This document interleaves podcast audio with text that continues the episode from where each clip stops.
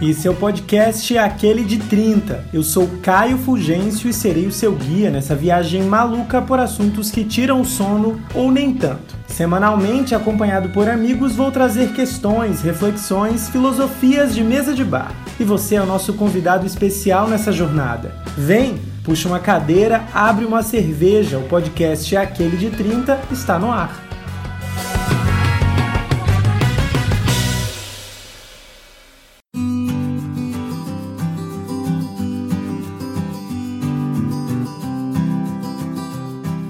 Oi, antes do episódio começar, eu tenho uma explicação.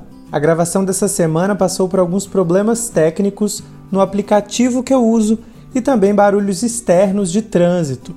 Então talvez você se incomode com a qualidade de alguns trechos do programa. Como sempre, na edição eu tentei fazer o melhor que está dentro das minhas possibilidades para levar ao ar um conteúdo que eu acredito que realmente vai dialogar com a nossa vida adulta. Espero que vocês gostem e vamos ao episódio.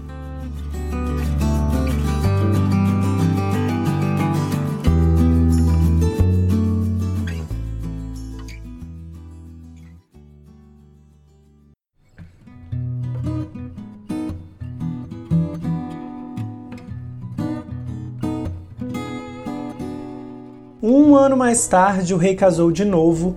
A nova rainha era linda, mas muito orgulhosa e prepotente. Tão vaidosa que não podia suportar a ideia de que alguém pudesse ser mais bonita do que ela.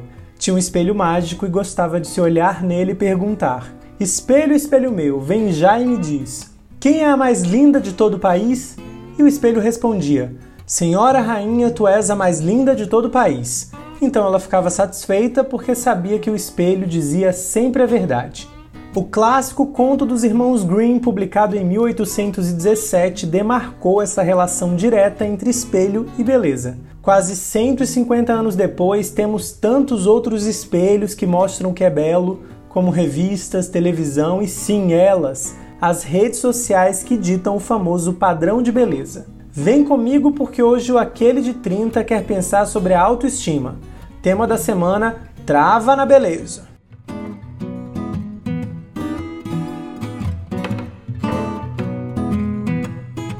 Está começando mais um Aquele de 30, o 19 episódio, e hoje o papo, como você ouviu, vai ser sobre autoestima. É com muita alegria que eu recebo o psicólogo Fábio Iannini. Eu sabia que eu ia, que a minha língua ia ia me deixar meio na mão, Fábio Iannini, diretamente de Minas Gerais, esse estado que eu amo, muita saudade de viajar para Minas. Seja muito bem-vindo àquele de 30, Fábio. Oi, Caio, boa noite, muito obrigado. Hoje nós vamos bater esse papo, então, sobre autoestima, né? É um prazer estar aqui hoje com você. Eu descobri o Fábio por meio da Mariana Bilha, né, que, que foi minha psicóloga, é minha psicóloga, porque eu digo que é, mas eu tô parado e preciso voltar. Ela já contribuiu em um dos episódios aqui naquele de 30, o episódio sobre a síndrome do impostor. Se você não ouviu ainda, corre lá depois, daqui é o episódio 14. E eu, como bom jornalista, cara de pau, né, meu filho? Porque quem faz jornalismo tem que ter uma disciplina na faculdade, basicamente, de cara de pau. Fui convidar o Fábio para participar aqui da maratona de setembro. E ele, extremamente gentil, aceitou com facilidade. Todo jornalista ama quando a gente vai atrás de uma entrevista e o entrevistado é, aceita com facilidade. Isso é uma coisa maravilhosa, Fábio. Você não tem ideia como, como o jornalista ganha o dia quando isso acontece. Gente, adoro falar. Pode me convidar para as coisas. E principalmente desse tema, autoestima. Gosto bastante.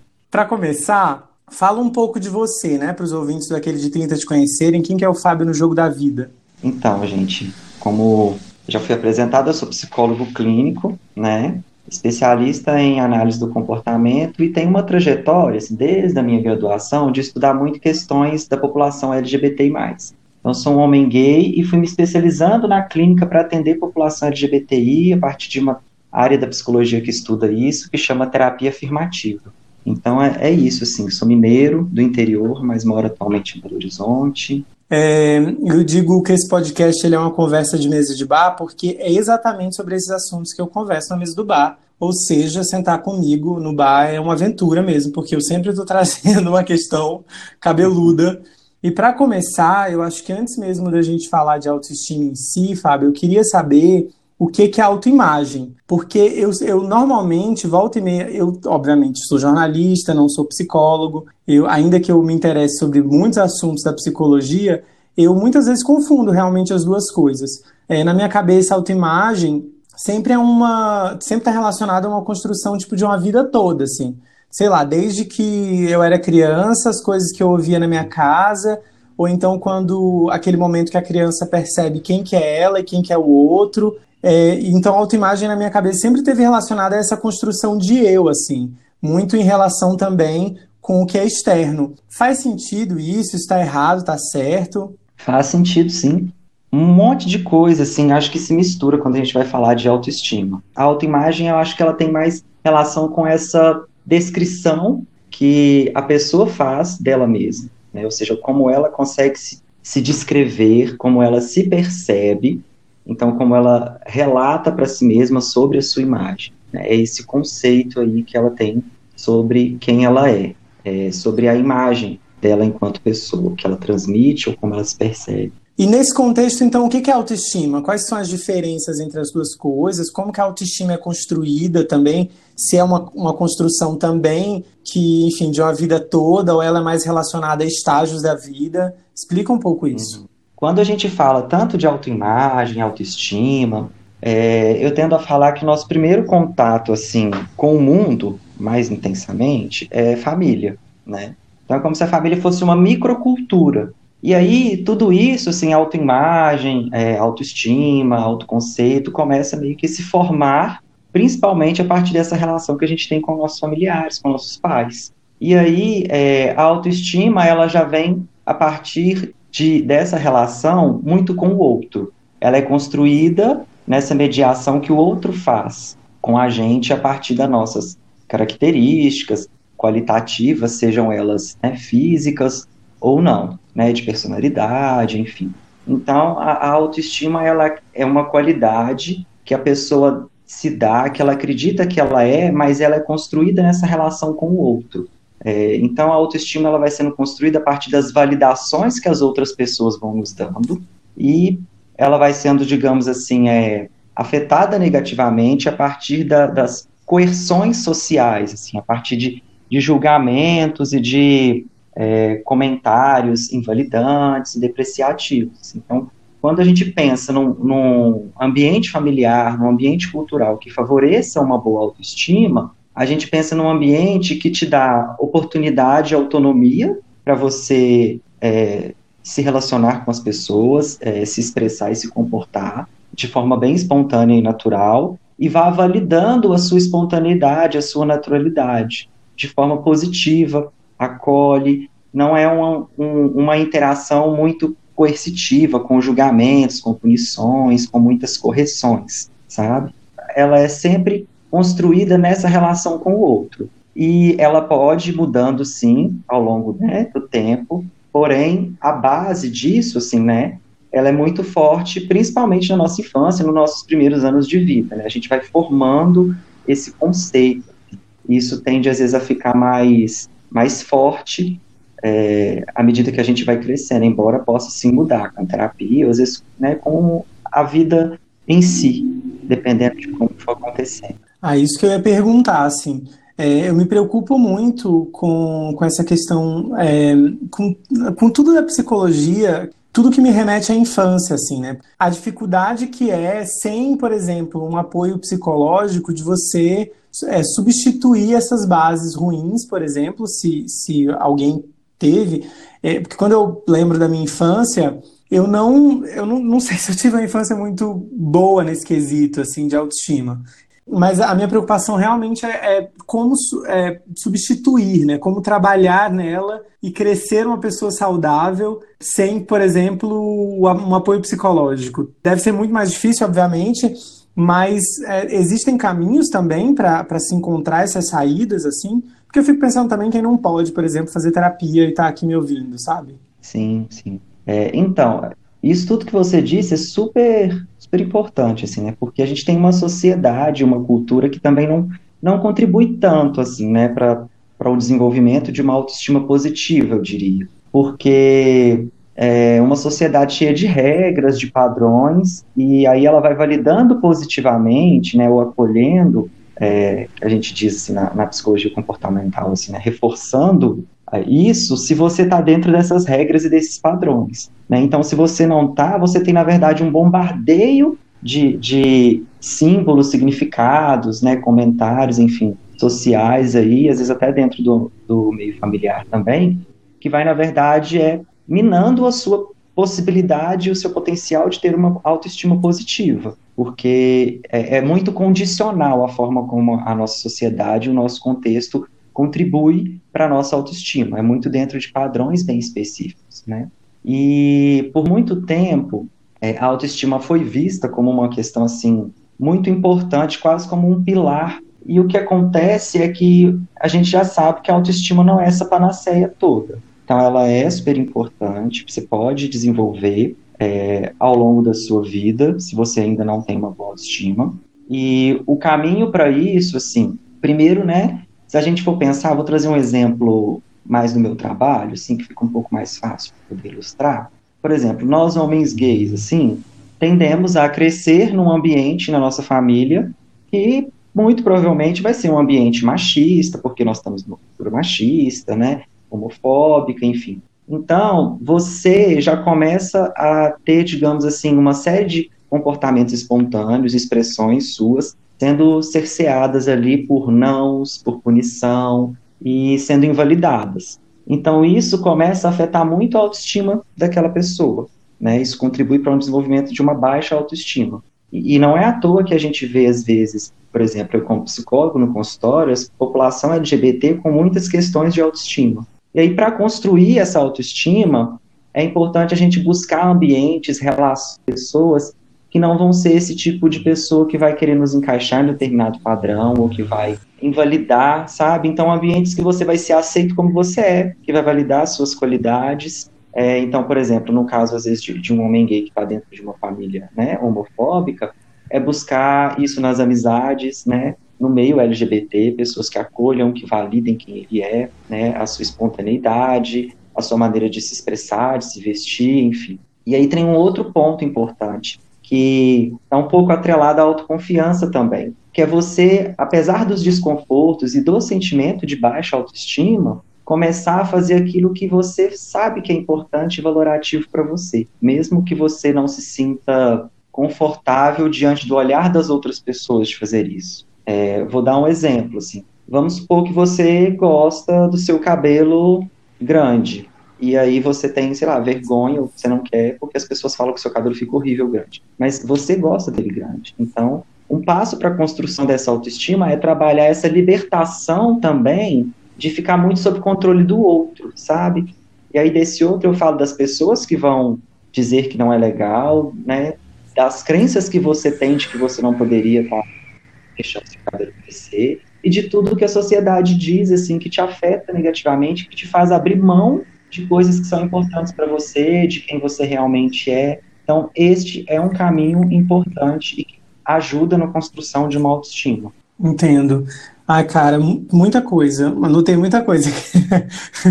muita coisa quando você estava falando. São muitas, é, são muitas questões é, em relação essa libertação, né? Eu tenho esses dias eu até postei no meu Instagram. Eu, eu tenho é, essa questão do cabelo, por exemplo. O cabelo foi uma questão durante muito tempo, muito tempo na minha vida. Quando eu era criança, o meu cabelo ele era um pouco mais ondulado, por exemplo, e daí quando eu cresci ele foi ficando mais crespo e sempre foi uma questão na minha casa. Minha mãe sempre fazia piada, minha mãe, obviamente inconscientemente, sem saber o peso que se tem, né? Porque é meio que isso.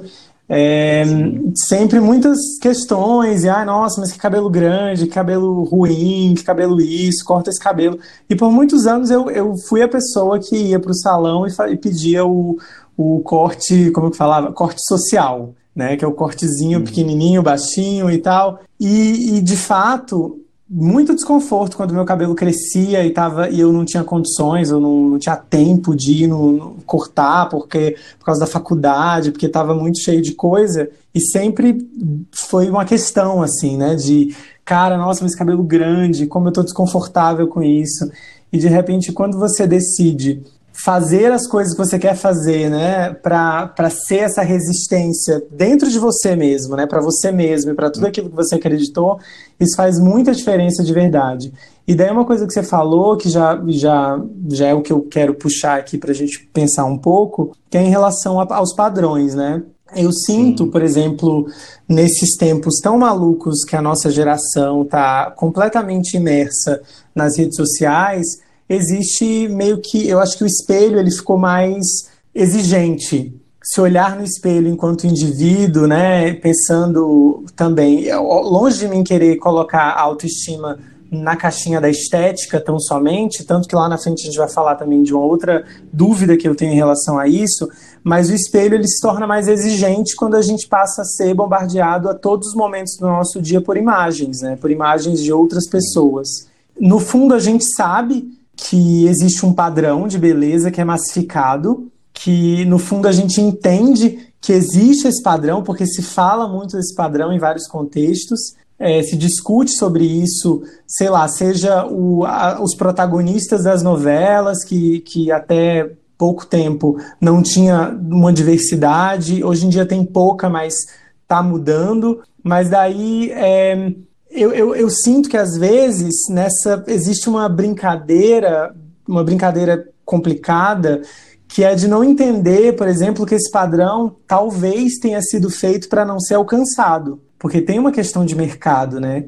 Se a gente alcança esse padrão, a gente para de consumir os produtos que fazem com que a gente, teoricamente, chegue nesse padrão. E daí eu fico me questionando como que funcionam internamente essas negociações de quem eu sou, da minha autoestima e do que me vendem como ideal, né, nessa sociedade aí de consumo. Quanto que pode, assim, é, se não rolar essa compreensão, o quanto que isso pode prejudicar o meu caminho, assim, de, de construção de autoestima, se eu não entender isso, ou se eu não discutir isso, não me, me chamar para o meu próprio divã interno e discutir essas coisas. Nossa, muito, antes de, de responder diretamente, assim, muito massa o que você trouxe, assim, né? E a gente pensando, às vezes, no, no capitalismo como tendo a sua base, talvez, a insatisfação, né? Quem é que está satisfeito com, com a sua autoestima, assim, né? Com a sua autoimagem na sociedade que a gente vive hoje. Todo mundo tem um ponto de insatisfação e está querendo melhorar isso, assim. E, como você disse, você ia no salão e cortava o cabelo, digamos assim, dentro de um corte padrão. E aí a, o questionamento, assim, né? O que, incomoda é o cabelo ou é o que você já internalizou do que todas as outras pessoas já disseram sobre o seu cabelo? Então, assim, é, uma série de, de, de estudos é, mostram que, é, dentro dessa perspectiva da autoestima que a gente trabalha e que eu trouxe, né, que a psicologia viu muito tempo como um pilar da saúde mental, ela, na verdade, é, quanto mais baixa a autoestima, né, e aí ela pode atrapalhar, sim, pessoas tendem a ser muito críticas, sabe? É, terem é, a integridade física e emocional, a estabilidade emocional afetada, né, por essa perspectiva de, de uma baixa autoestima, e muita autocobrança, muitos autojulgamentos. Então, isso prejudica muito a, a vida e o desenvolvimento potencial do ser humaninho, assim, né? Porque se você se critica o tempo todo, se você se julga o tempo inteiro, isso atrapalha o seu crescimento na perspectiva de você conseguir ter autoconfiança e de se jogar nas situações para fazer aquilo que é importante para você. É, até mesmo em relações afetivas isso afeta muito, né? É exatamente por isso que a autoestima ela não é uma, uma panaceia assim para nossa saúde emocional, porque se você vive buscando autoestima incessantemente, você vai tendo um gasto de energia muito grande e talvez você nunca vai ter a, a grande autoestima que você está procurando, porque dentro dessa nossa história de vida, a gente vai formando esse, esse autoconceito, né? Quase uma questão de self do que a gente é e, tipo, autoconceito, com autoimagem, com autoestima, está tudo muito juntinho, assim, quase um combo. E aí o que acontece? É, é muito difícil, às vezes, você mudar determinadas relações com a sua autoestima considerando que a gente ainda tem um contexto cultural que vai continuar bombardeando é, alguns aspectos da mesma maneira, né? E aí, uma alternativa à autoestima, que trabalha todo esse autojulgamento, cobranças que vem, seria a autocompaixão. Acolher, sabe? É, no sentido, às vezes, é como se você estivesse dando um abraço em você mesmo. Autocompaixão por si mesmo é tipo assim, o que você diria e como você acolheria o seu melhor amigo se estivesse sentindo o que você está sentindo naquele momento, se estivesse dizendo para você, para ele mesmo, aquilo que você está dizendo para você.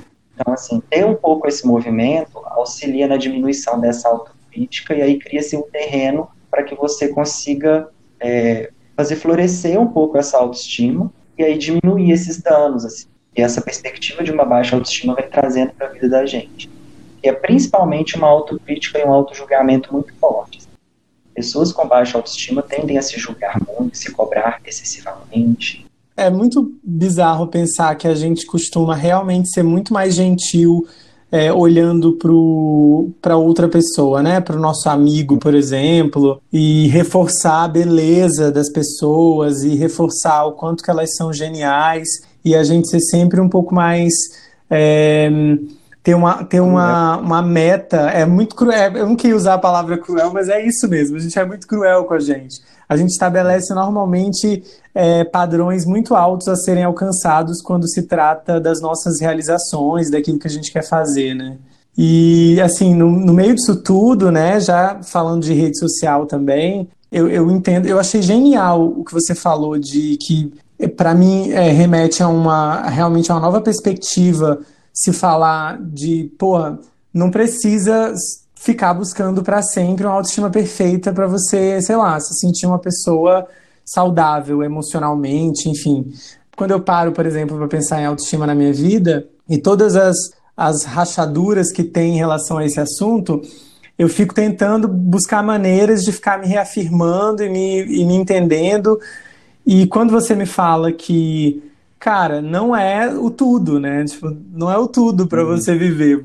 Tem, existem outras coisas que, que, a gente pode construir, né? Sim, acho que a gente tem que tomar cuidado, porque senão a gente começa a travar uma luta em prol de uma autoestima que vai ser uma luta sem fim e que ela vai te trazer mais danos do que benefícios, assim, sabe? Então acho que a gente tem que encontrar um pouco esse equilíbrio, porque de fato, se a gente for olhar os padrões, aí como você veio tocando na perspectiva de redes sociais, é tudo muito inatingível mesmo, né? Como você mesmo já disse. Então, travar essa luta é, na verdade, tentar, é tipo dar murro em ponta de faca mesmo, assim. É você correr atrás de uma insatisfação que é impossível de ser satisfeita dentro dos moldes que estão sendo colocados para você. Então, criar suas próprias referências também, sabe? É, acho que isso é muito importante.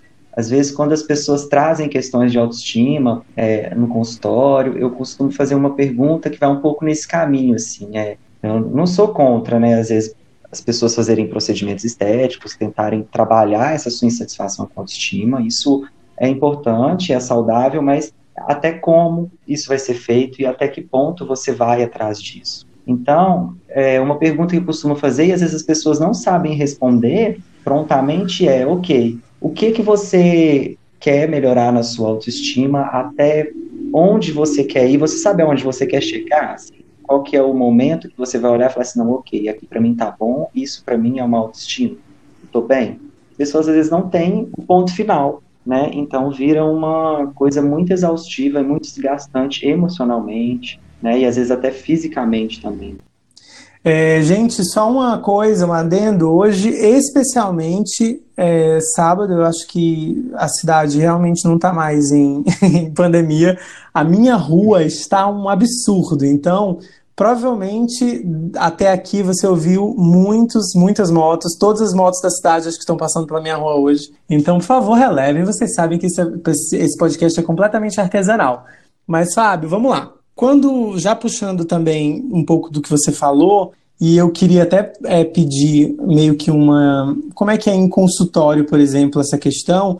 Como que você vê a relação que a gente estabelece hoje em dia com as redes sociais exatamente? Porque eu acho, quando você fala até mesmo de procedimentos estéticos, me vem muito isso, assim, né? A gente, eu, por exemplo, o Instagram é, eu, eu, falo isso sem nenhum orgulho, sem nenhuma alegria, mas eu não sei a quantidade de tempo, de, de tempo eu sei porque meu celular joga na minha cara e eu me sinto péssimo, mas a quantidade de vezes que eu destravo o celular por nada para, sei lá, abrir o Instagram. Às vezes eu olhei o Instagram cinco minutos.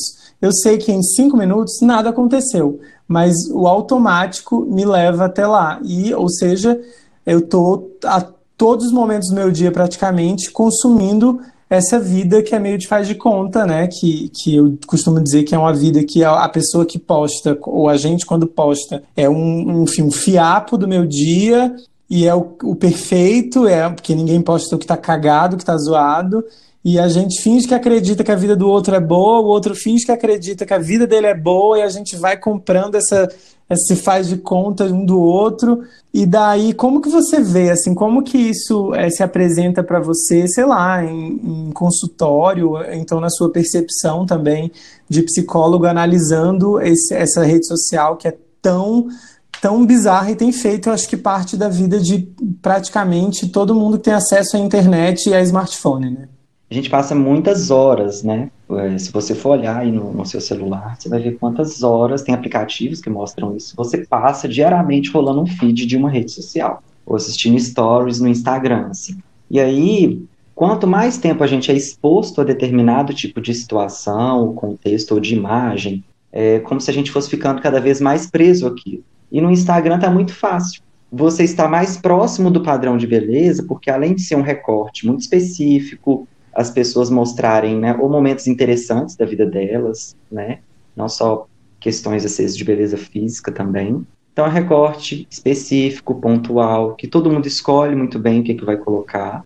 Então, as referências que as pessoas vão tendo de beleza mesmo vão sendo cada vez, já existiam antes, vão sendo cada vez mais reforçadas por esse contexto. E aí isso afeta, às vezes, a autoestima nessa perspectiva, assim, o que você está buscando é inalcançável, é algo que está sendo ali exposto, às vezes no stories que você grava, que tem uma edição porque tem um filtro, né, então a sua pele está perfeita, né, não aparece nem poro, um pouquinho mais dilatado, então é um padrão que vai sendo reforçado cada vez mais, e a gente vai ficando preso nesse padrão, isso produz muitas insatisfações, porque você começa a, a ter uma referência muito forte de corpo, de pele, é, às vezes até de estilo de se vestir também, e você às vezes não dá nem conta de ter tudo isso, e fica parecendo que até um pouco a fórmula da pessoa bem sucedida é a pessoa de feed de Instagram,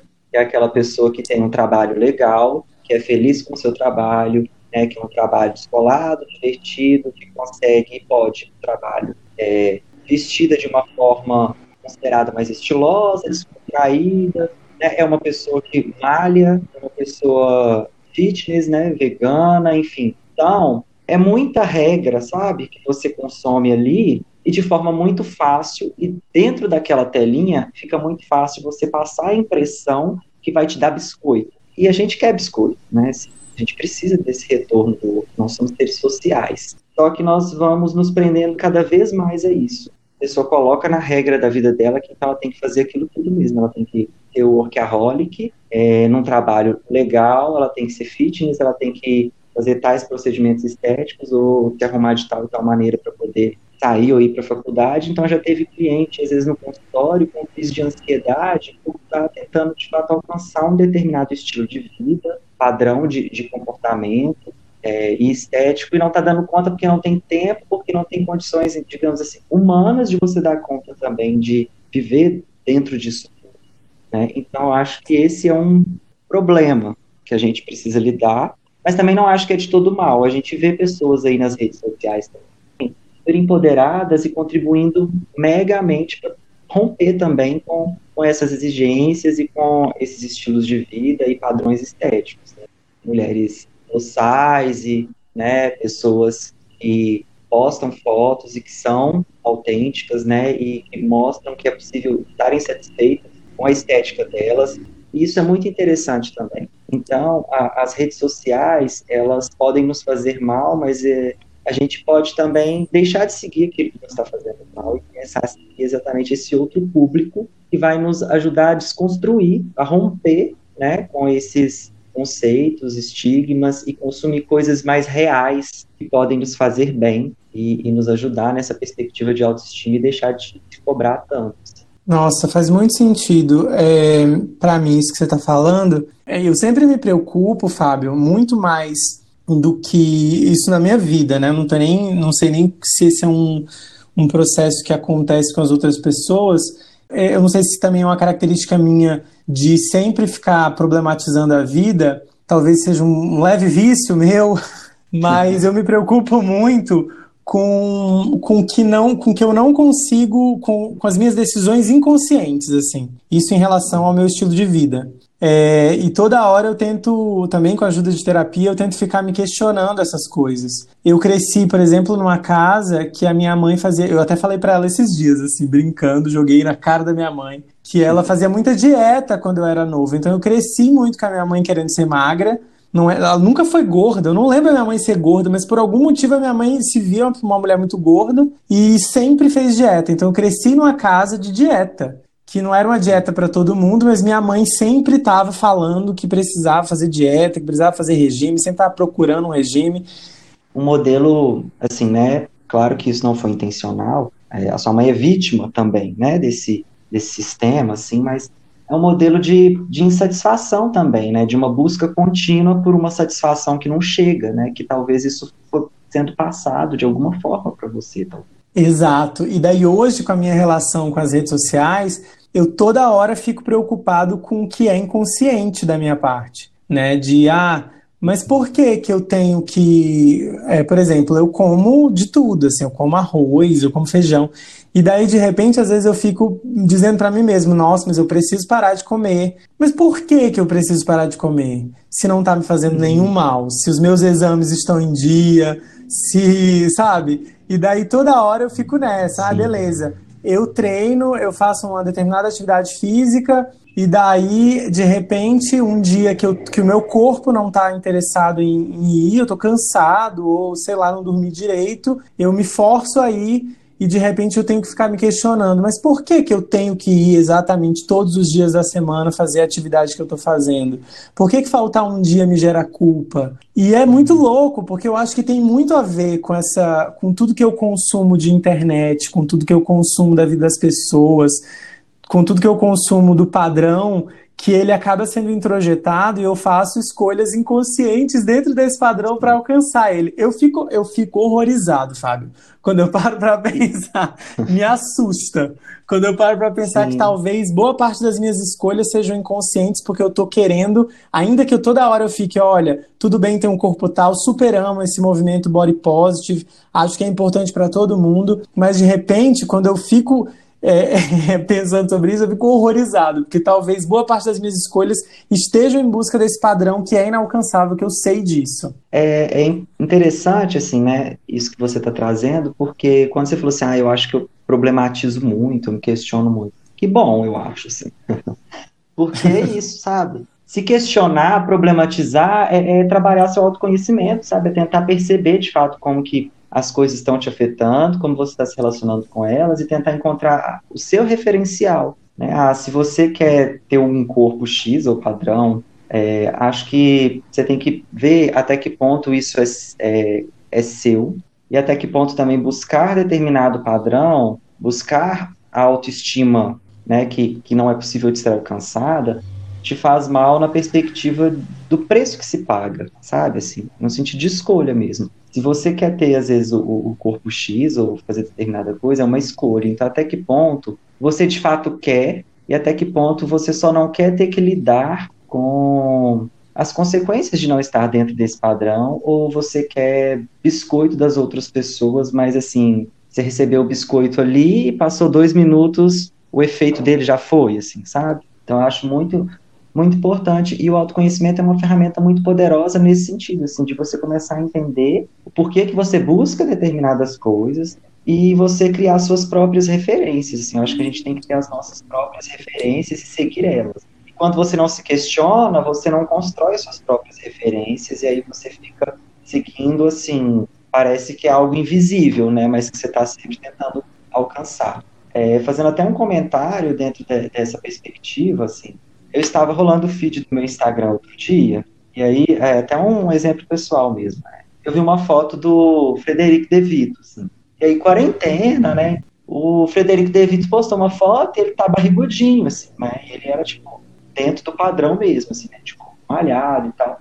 Eu quase, quando eu vi essa foto, o pensamento que veio na minha cabeça foi, tipo, ufa, sabe? Tipo, até o Frederico Devito ganhou peso na quarentena. Então, assim, olha que pensamento é, eu, eu diria assim, sabe? Como que reflete a maneira como a gente interage com, com, com esses padrões, mas também como que às vezes ver a quebra desse padrão sendo exposta na rede social é, é, importante, sabe? Porque aí você às vezes se identifica mais, fica mais próximo, fica mais real para você. Então, as redes sociais elas podem ser benéficas também. A questão é que eu acho que a gente ainda não conseguiu assumir talvez quem nós somos ou os nossos momentos que não estão dentro aí desse desse ideal nas redes sociais. E eu acho que o, dia que a gente começar a conseguir fazer isso com mais frequência, nós vamos contribuir muito para a saúde mental das pessoas. Que massa. E pensando sobre a autenticidade, é, que, olha que essa, essa noia é boa, essa piração, essa piração aqui é boa, que é, aqui é o libriano brisado. Eu, eu acho linda, assim, a frase, putz, sabe, seja autêntico, seja você mesmo, é, ainda mais quando se fala nesse, nessa questão de rede social e de influência, né, seja autêntico, uhum. mas daí eu fico reflexivo, porque, cara, quem sou eu, né? quem, quem que nós somos, sabe? Assim, essa busca de saber quem eu sou. Eu não sei, porque eu acho que talvez, dentro da minha cabeça brisada, que eu tô falando aqui, eu posso estar completamente errado, mas na, me soa como uma grande ilusão, sabe? Achar que vai ter um estágio da minha vida que eu vou me sentir autêntico no mundo. Ainda mais quando se fala nesse contexto de internet. E daí, se eu preciso, também falando de autoestima, ficar reforçando isso dentro de mim, para que eu não esqueça, isso quer dizer que, no fundo, eu realmente não sei quem eu sou. eu tô muito brisado. Ah, Mas aí, faz sentido aí, isso? Total, assim. Eu gosto muito de, de ler, assim, tenho buscado muito autocompaixão exatamente por isso, assim. Quando você disse quem eu sou, tem uma frase que eu adoro, que eu vou lembrar mais ou menos, não vou lembrar literalmente como é, é assim, viver com autenticidade é o meio mais eficaz para se alcançar a felicidade. Só que aí quando você diz isso, assim, eu, eu pensei até assim, a gente precisa rever os conceitos. Quem eu sou? O que, que é autenticidade, então? Eu acho que a gente é um pacotinho de outros, assim. Né? O ser humano, ele só fala, ele só pensa porque ele está inserido numa cultura e ele só aprende tudo isso por causa das coisas que ele absorve. Então, assim, todo mundo é um pouquinho de várias coisas, a gente é uma misturinha. Então, acho que o grande cerne da questão ou a gente vai ter que rever conceitos, né, de fato, do que, que é autenticidade, a definição de autenticidade, a definição de autoestima, ou a gente vai ter que, de fato, se a gente for ficar com esses conceitos, ser realista, assim, de pôr o pé no chão, de que, primeiro, é, essa autoestima dentro do conceito que é transmitido para gente, a autenticidade dentro do conceito que é transmitido, não vai ser possível de ser alcançada, né, é inatingível, e, e vai te deixar correndo atrás disso, como se fosse o coelhinho na esteira tentando pegar a cenoura e a esteira está ligada e você nunca pega essa cenoura. Né? Então, eu acho que a gente precisa aprender que a autenticidade não tem a ver com a ausência de desconfortos consigo mesmo, com dúvidas, com questionamentos, é, e que a autoestima positiva e uma boa autoestima também, ela tem dentro dela insatisfações, ela tem dentro dela momentos de baixa autoestima, ser autêntico tem momentos de se questionar e de, às vezes, não saber meio, assim, quem você é, de ter as suas insatisfações, as suas incertezas. É um estar constantemente nesse processo, assim, então acho que a gente precisa compreender que é, eu acredito que muito do sofrimento emocional, assim, psíquico humano, está diante dessas buscas por autenticidade, ou autoestima, ou felicidade, sem entender que, assim, esses conceitos, eles são cruéis partindo do princípio que parece que ser autêntico é, tá tudo bem, tudo maravilhoso e você ser uma pessoa extremamente feliz, com uma autoestima extremamente maravilhosa e não vai estar tá rolando, gente, assim. Ser feliz é ter momentos de desconforto e de tristeza. É, ser autêntico é ser você e às vezes ser você vai doer um pouquinho. Ser você, às vezes, você vai ter que lidar com algumas frustrações, com desagradar algumas pessoas ou boa parte da sociedade. E por isso que eu falo de autocompaixão, porque assim, tá tudo bem. Ou você aprende a acolher um pouco é, esse sofrimento, é, essa insatisfação, mas olhando assim que você está num caminho que tem a ver com o seu valor, sabe? E aí quando eu falo de valor, valor não é algo muito objetivo e palpável, você pode alcançar concretamente, mas é quase uma filosofia de vida, sabe? Isso faz sentido para mim e me faz bem, mas não quer dizer que esse caminho, essa perspectiva não tenha desconfortos, desagrados, momentos de tristeza, de baixa autoestima, de incertezas.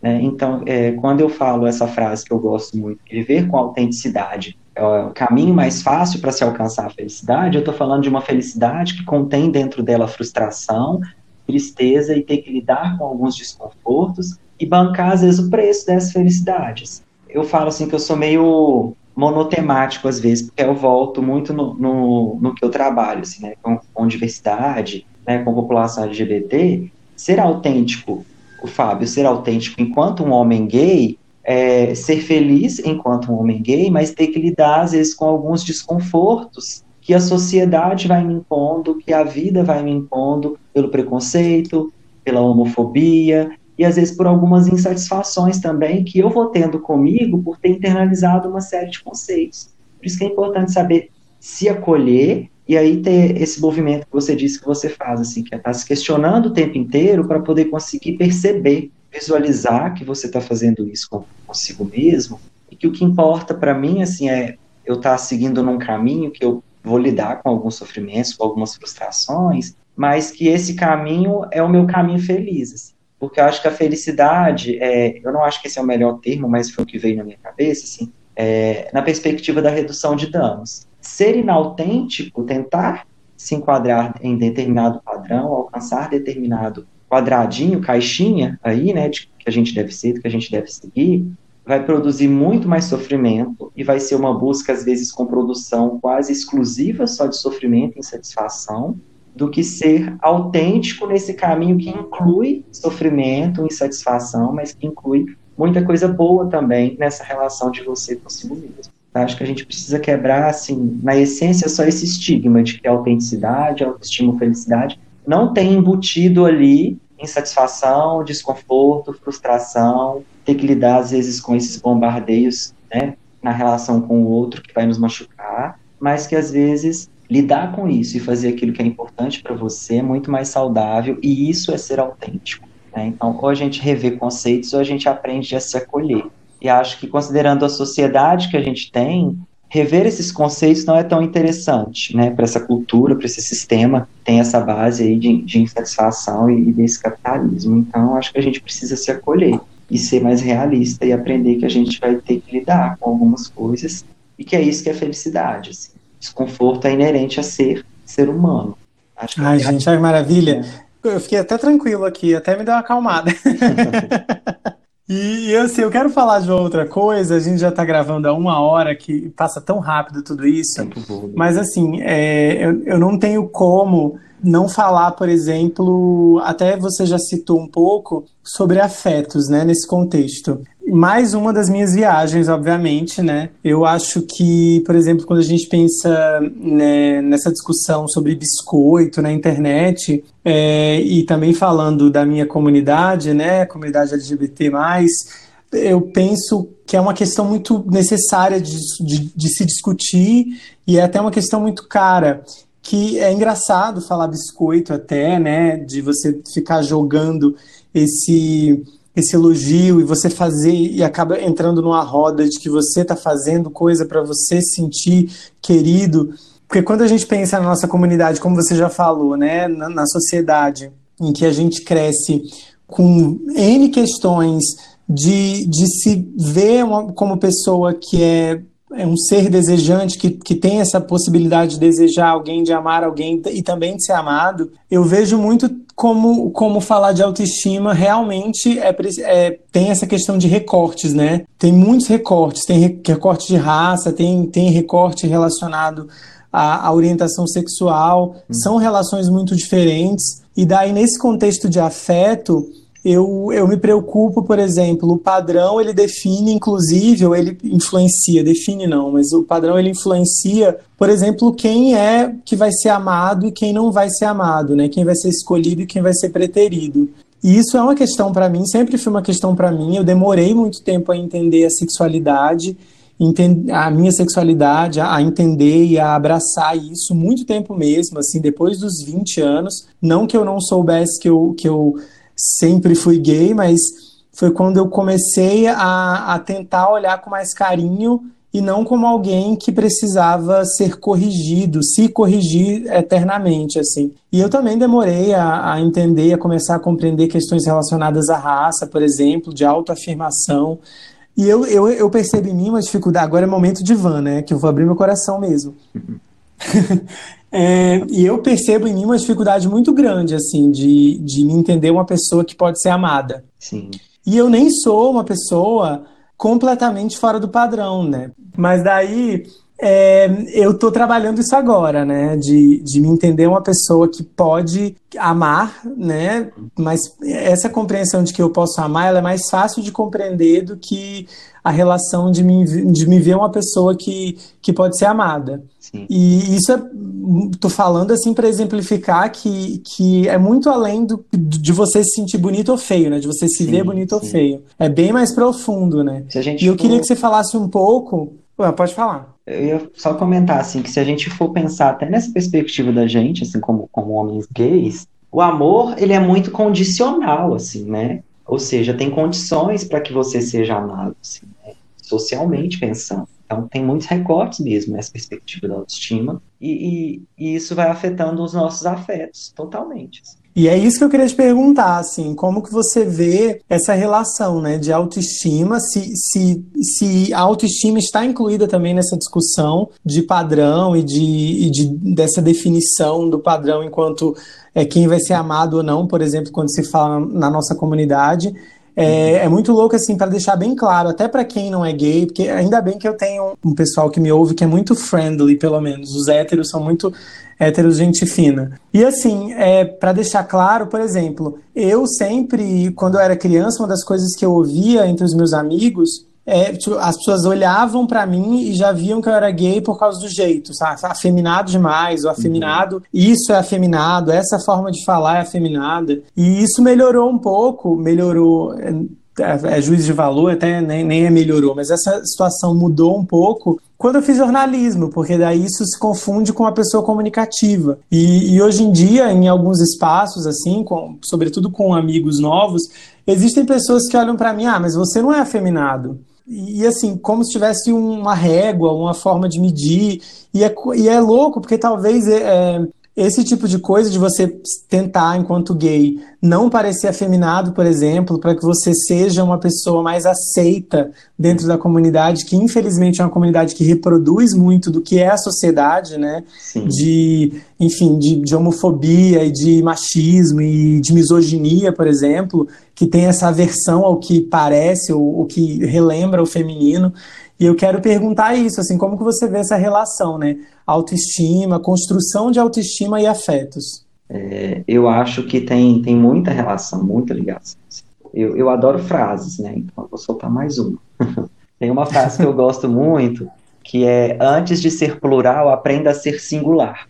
Eu amo essa frase, porque como você vai é, se permitir ser amado, né, ou receber afeto da outra pessoa, e também conseguir se, se entregar genuinamente numa relação e gostar de uma outra pessoa, e aí pessoa como um todo, sabe, com os defeitos, qualidades, né, com o que te agrada e com o que te desagrada, inclusive, se às vezes se você parar para pensar, você não conseguiu adquirir essa relação com você mesmo. Então, assim, tem muito muita busca, né, nos afetos, assim, por insatisfações. Será que você busca nas suas relações de, de afeto, né, e aí às vezes relações amorosas, coisas é, no outro que você está tentando somar para si porque você não conseguiu lidar com a falta delas ou não está satisfeito com elas nessa relação com você mesmo, assim.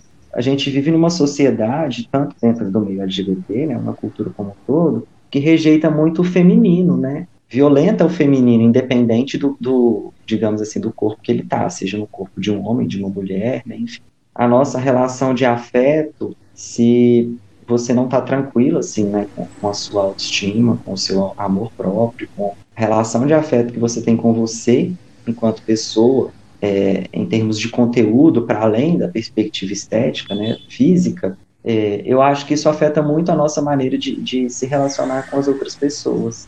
Eu não sei se tem uma resposta para essa sua pergunta, né? Mas aí me vem questionamentos, assim. Nessa relação que eu tenho com, o outro, nessa relação de afeto, uma possível busca amorosa, às vezes, será que você encontrou pessoas interessantes, que você chegou de fato a gostar, ter um vínculo bacana, mas você não consegue se entregar e permitir, inclusive, receber afeto dessa pessoa, porque tem algo ali naquela pessoa que você não consegue acolher, algo às vezes negativo, que te incomodou um pouquinho, é, ou que balançou ali a, a sua perspectiva de autoestima e você não consegue acolher e se permitir aproveitar essa relação ou esse afeto que você está recebendo de forma genuína, assim. Não sei se eu estou viajando muito, mas eu lembrei, inclusive, de, de uma história minha pessoal, assim, na, na adolescência. Eu lembro que eu estava com, conhecendo um garoto e eu achava ele, tipo, super fofo, eu gostava muito dele. É você ver assim, né? Que bom que a gente melhora na vida.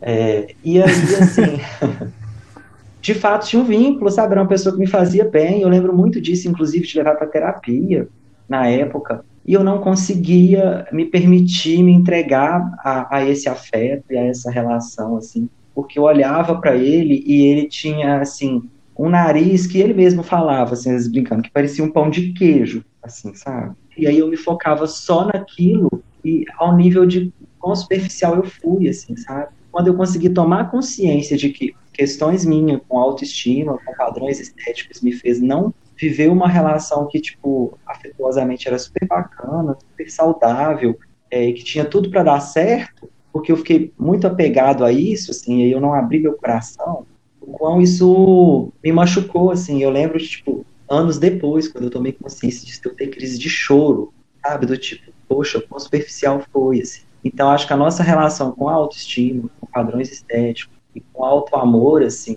afeta muito os nossos afetos. Então, Fábio de hoje conseguisse voltar no tempo com a bagagem que ele tem hoje, com o autoconhecimento que ele tem hoje, com a autoaceitação de uma série de questões que ele tem hoje, ele estaria super adentrando né, nessa relação. Enfim, tipo, o nariz é só um nariz, enfim, sabe? É uma pessoa toda maravilhosa e você é apegado àquilo. Então, eu acho que afeta super e a gente vai encontrar, às vezes, os nossos é, autossabotadores, digamos, individualmente, cada um. Mais um episódio que eu vou terminar noiado, é isso. é, eu adoro, eu adoro quando a gente termina o episódio a gente viaja. assim, por... é isso, porque é, é, eu recebo ótimos feedbacks de amigos que também entram nessa, nessa espiral de, de pensamento, e é isso, assim, o bom da vida e eu acho que é um segredo legal de, de lidar, que é, cara, a vida é isso aí, é complexo. Nós somos complexos, seres muito complexos, né? Exatamente. E a gente está se encaminhando assim para o final do episódio, mas antes eu queria se eu queria de alguma forma tentar alinhavar esse papo incrível que a gente teve para saber assim o que que eu posso na tua visão, o que que eu, o que que nós podemos fazer é, para exercitar uma visão saudável. É assim, eu sei que a gente falou várias coisas, né, durante esse uhum. período aqui de gravação. Também sei que não, não devem existir segredos, mas como que eu posso tentar ser mais amoroso com essa pessoa que reflete no espelho, assim, essa pessoa que eu sou?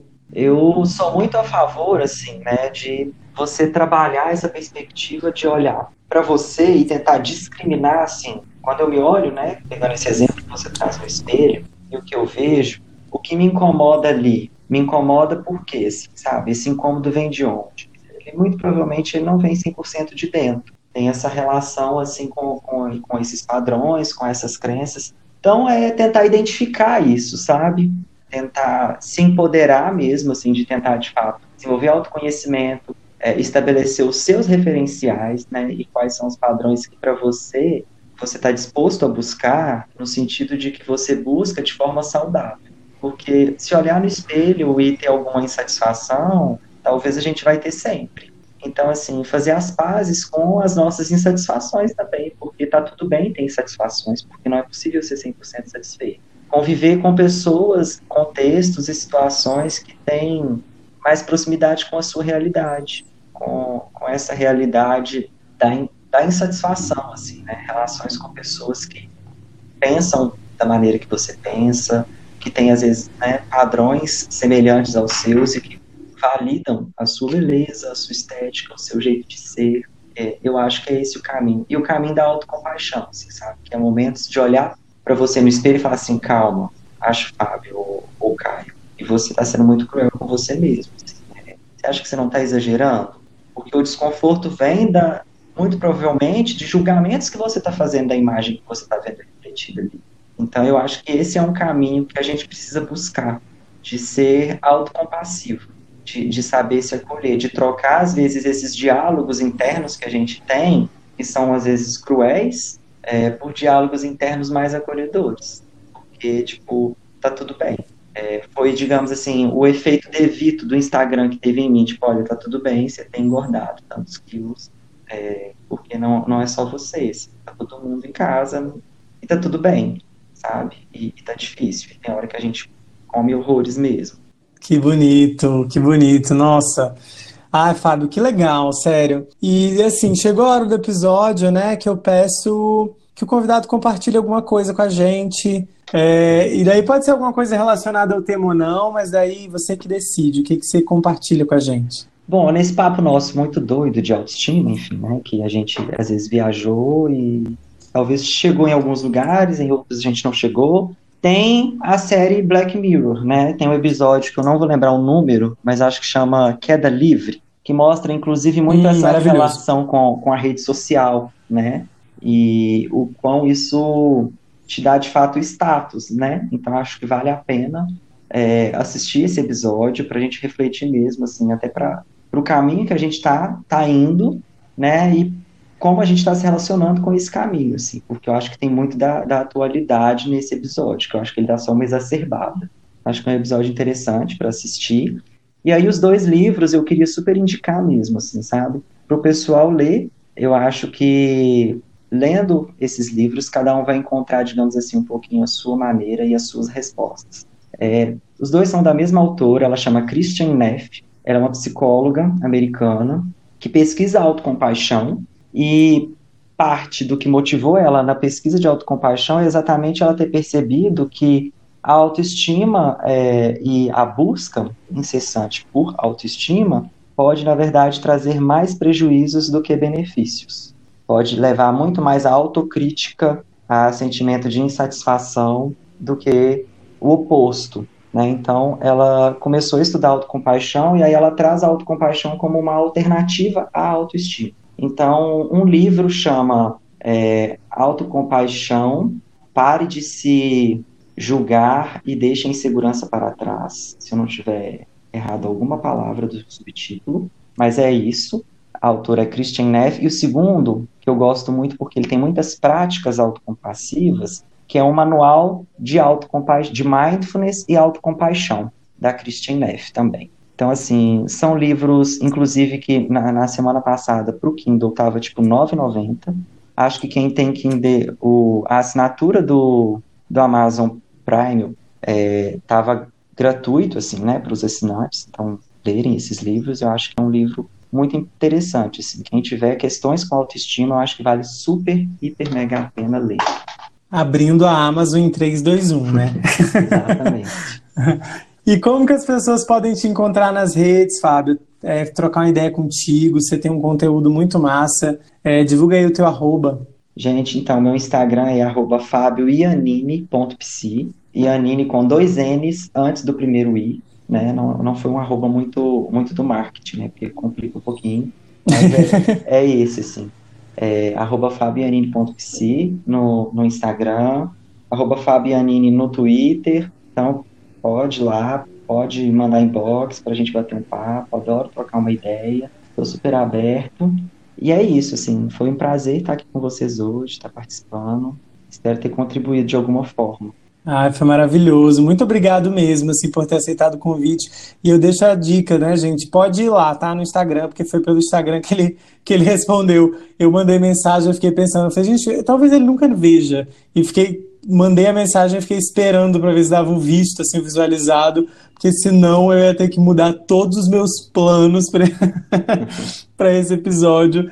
Então ele responde mesmo. Muito obrigado de verdade por ter aceitado esse convite. Eu adorei a nossa conversa de mesa de bar, meio consultório, meio bar, meio consultório, meio tudo junto misturado. Muito obrigado de verdade. Imagina, foi um prazer estar aqui com você. E é isso. Maravilha. Gente, é, é isso, né? Esse mês a gente está maratonando as minhas crises existenciais. Bem-vindo ao meu mundo, é isso. Meu podcast é meu, vocês vão ter que aguentar todas as crises durante esse mês que eu quero falar. Assim a gente termina o Aquele de 30 19. 19, gente, daqui a pouco a gente está cruzando a linha dos 20 episódios, eu estou muito feliz. E eu quero saber de você aí do outro lado como é que anda a sua autoestima. Nós podemos continuar conversando pelas redes sociais, Instagram, arroba aquele de 30 pod, ou no meu Instagram pessoal, arroba Caio Fugêncio, ou no meu Twitter, arroba Eufugêncio. Até semana que vem. Tchau, tchau. Tchau, tchau.